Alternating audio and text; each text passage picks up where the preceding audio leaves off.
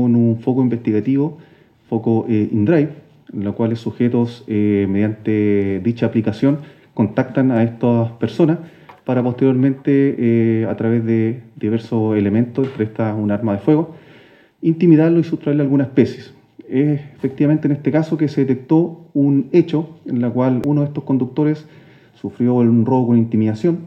le sustrajeron eh, su vehículo particular, el cual el día miércoles fue eh, recuperado en la ciudad de Nacimiento, región del Biobío, cerca de Los Ángeles. Eso detonó una serie de diligencias posteriores y en las cuales se detuvieron a tres personas,